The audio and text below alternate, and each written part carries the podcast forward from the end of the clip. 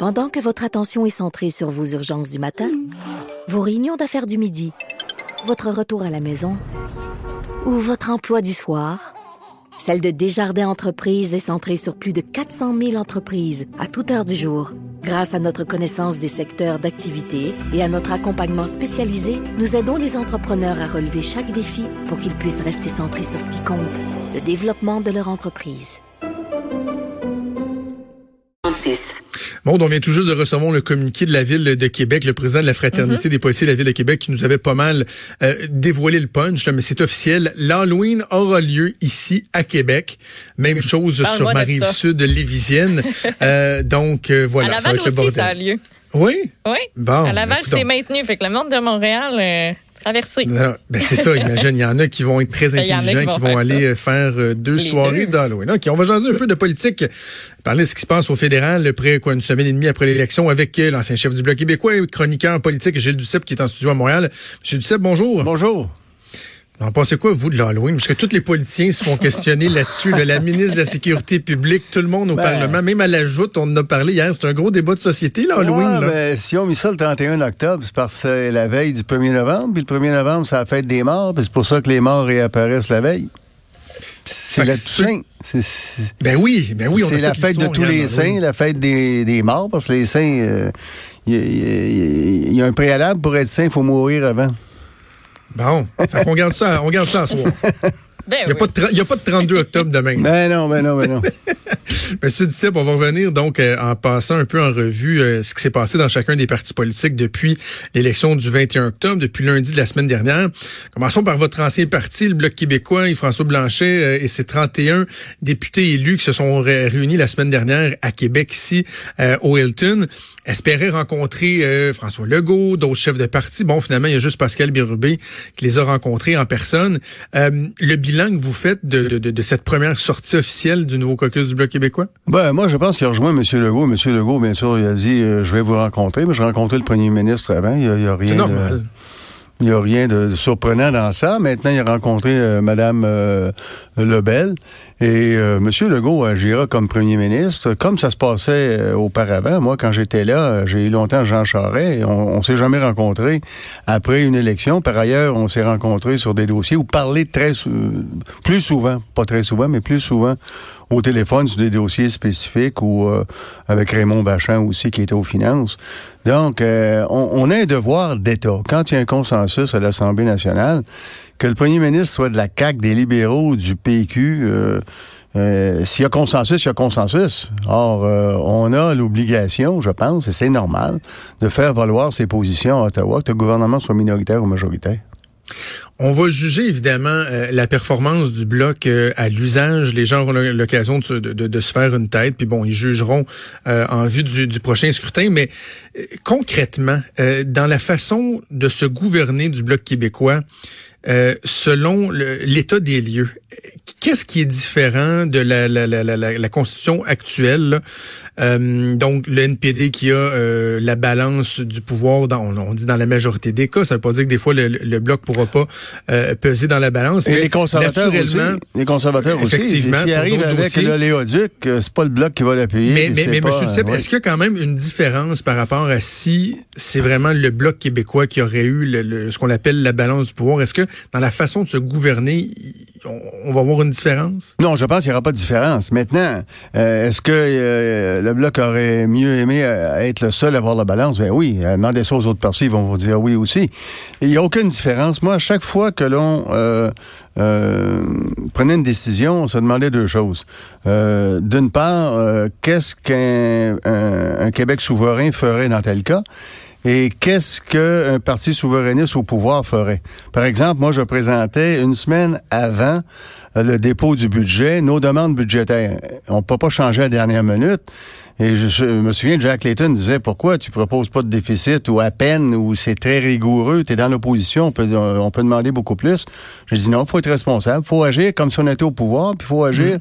comme un parti souverainiste ferait si le Québec était un pays souverain. Je pense que ça c'est la ligne de conduite à avoir en tout temps. Être responsable.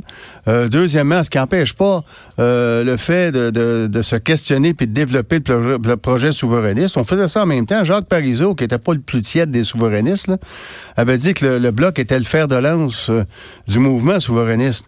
Et en même temps, on, agissait de façon effectivement très responsable à Ottawa. On ne passait pas notre temps à crier des litanies aux 20 pays, mais on agissait concrètement.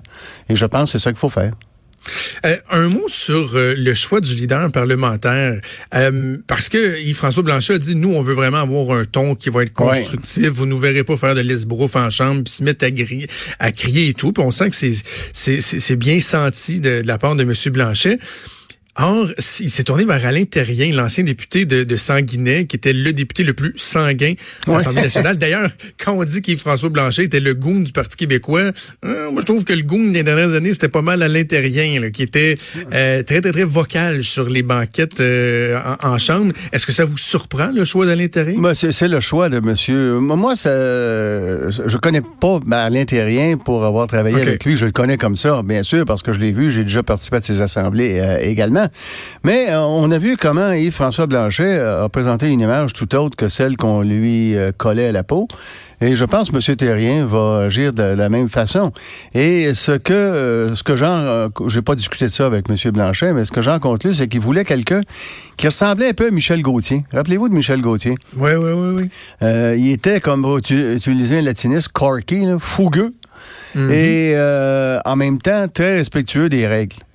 Et euh, c'est ce que M. Terrien devrait faire. Mais ça prend du oomph un peu pour être leader. Hein? Et Michel Gauthier était très, très bon en cette matière. Il y avait beaucoup de ben, tout à fait. Et je pense que l'autre en aura aussi. Je pense que c'est ça qui a dû inspirer M. Blanchet, mais ça, c'est une hypothèse, j'en ai pas parlé. OK, parlons des conservateurs maintenant. Euh, le caucus québécois des conservateurs s'est réuni euh, en cachette hier euh, à Lévis. Peu de choses qui émanent.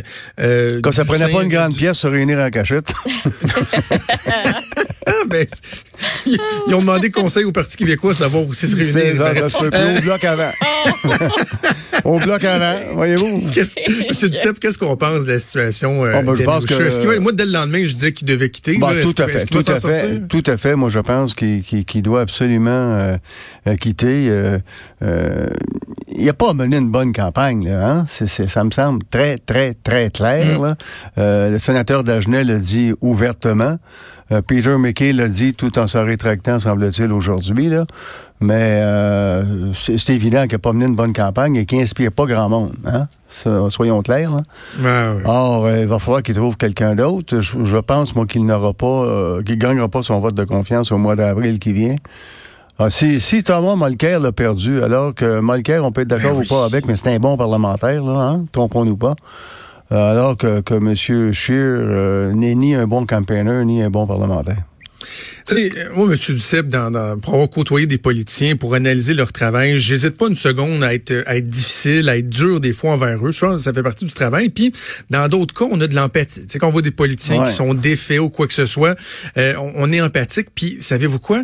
J'ai envie de vous parler euh, de, après de l'empathie, de, du côté des fois pathétique de voir un politicien s'accrocher. Ah ça, me fait comme mal, moi, de voir ça, de dire, mais voyons, pourquoi il comprend pas le message? Ben, tout, pourquoi avez, il fait ça? pourquoi il s'impose ça? Vous avez tout à fait raison. Moi, je pense qu'il devrait comprendre ce, message, euh, réaliser qu'il l'a pas, euh, puis qu'il est pas prêt de l'avoir. Puis je pense pas que ce sera possible. Et ça n'enlève rien à, l'humain. Il peut, il pourrait être un excellent ministre. Prenez par, je donne un exemple. À quelqu'un qui était bien plus fort intellectuellement euh, que M. Scheer, et c'est aucun rapport sur ses convictions, Claude Ryan, qui n'était pas un bon leader, mais qui était un excellent ministre. On peut être pour ou contre ce que Ryan a fait, mais il était un bon ministre de, l'Éducation, entre autres. Il a travaillé, euh, l'entente qu'il a fait sur les infrastructures, d'ailleurs, tous les partis, au lieu de... Quand je vois Québec et Ottawa renégocier à chaque fois les infrastructures, c'est s'inspirer de ce que Ryan a fait en 88, là, au lieu que les, les, bureaucrates négocient pendant des mois, retardent tout. Il avait très bien fait ça, on pourrait l'appliquer automatiquement à chaque fois. Donc, Ryan était un bon ministre, mais n'était pas un bon chef inspirant. C'est pour ça qu'il n'a pas duré longtemps, n'est-ce pas?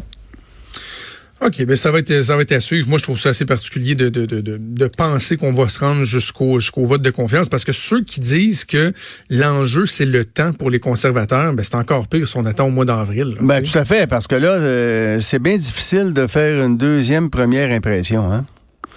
Or, euh, ils vont venir en chambre, les gens vont dire qu'ils sont pas meilleurs. Et euh, ça va mettre les conservateurs dans une position encore plus difficile qu'ils ne l'étaient. Maintenant, il va falloir qu'ils trouvent quelqu'un, et ça, c'est pas fait, là. Oui, c'est ça. On aura l'occasion de, s'en parler. Pendant ce temps-là, Justin Trudeau, lui, qui s'affaire à former son nouveau Conseil des ministres. Euh, première, première question toute simple sur le délai. Le fait que le Conseil des ministres va être annoncé le 20 novembre, l'élection a lieu le 21 octobre. Trouvez-vous que c'est long? Ben, savez-vous, j'ai pas vérifié. Je il faudrait que je vérifie euh, combien ça a pris de temps dans d'autres circonstances. Euh, je pense que ça va toujours plus vite quand euh, vous êtes majoritaire. Là, il n'y a personne dans, l'Ouest, ou à peu près pas. J'entends euh, les, prairies, là, il y en a Manitoba, mais il n'y en a pas ni en Saskatchewan, ni en Alberta. que va-t-il faire pour pallier à, cette absence plus que problématique? C'est peut-être ça qui fait que c'est un peu plus long.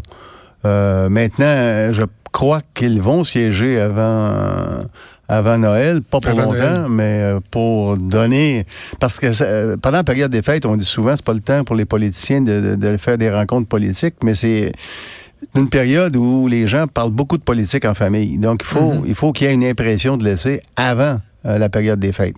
Je suis convaincu que M. Trudeau va donc convoquer le Parlement pour une courte, période, peut-être un deux semaines, et, reprendre par la suite. Et là, il y a un vote de confiance automatique qui est le discours du trône. Oui. Euh, dans l'information du Conseil des ministres, on a appris cette semaine que euh, M. Trudeau, son entourage, ont demandé à deux personnes de, de l'aider, de l'épauler, de passer des entrevues avec les différents députés. Euh, donc, il s'est tourné vers Anne McLellan. C'est fantastique. Dès qu'on a un problème chez les libéraux, on se, on se tourne vers euh, Anne McLellan. C'est vraiment la solution à tout. 1-800 euh, Anne McLellan. Et également envers Isabelle Hudon.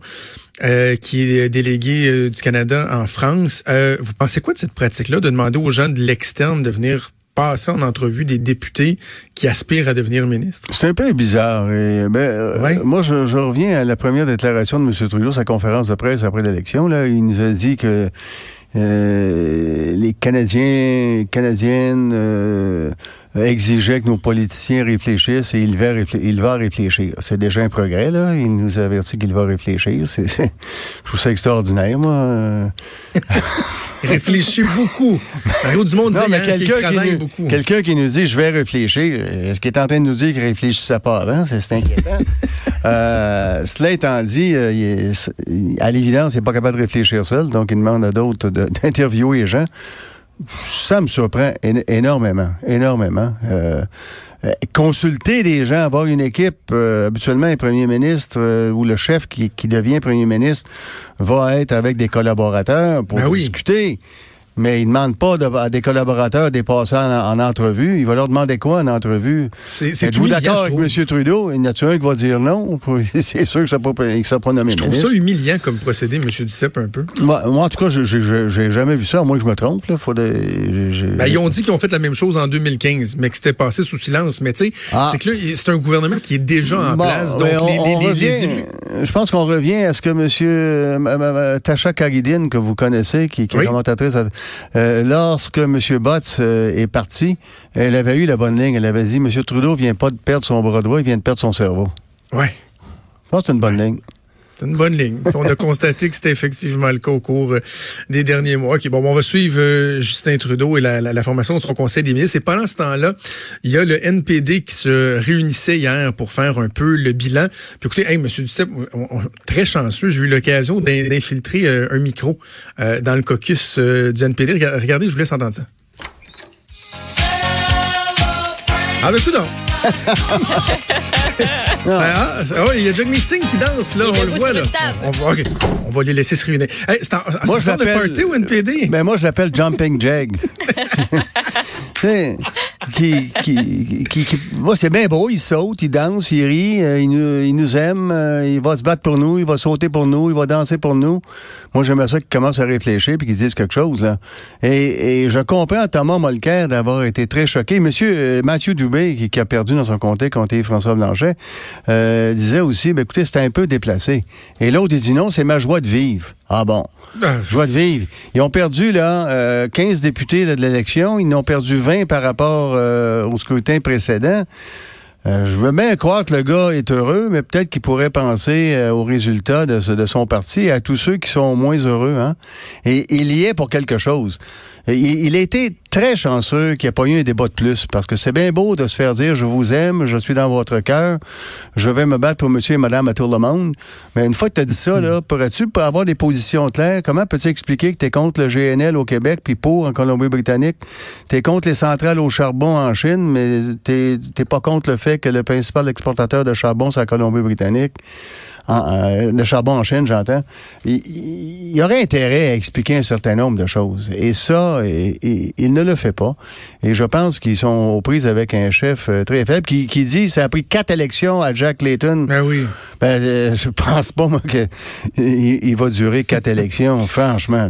Est-ce que, ce que ce que ça met en lumière, M. Duceppe, c'est pas qu'il y a une différence entre un bon campaigner et un bon chef? C'est-à-dire que vous pouvez être bon pour faire des événements publics, galvaniser les troupes, puis bon, tenir un discours, mais ça fait pas de vous de facto un bon chef qui va avoir les bons réflexes, savoir quand justement utiliser quel, le, le, le, bon ton, etc., la connaissance des dossiers, parce que c'était ça qui lui avait fait mal avant la campagne électorale. Donc, il y a une différence entre les deux. Là. Tu en conférence de presse, il demandait euh, à des députés c'est quoi notre position sur... Euh, ben oui.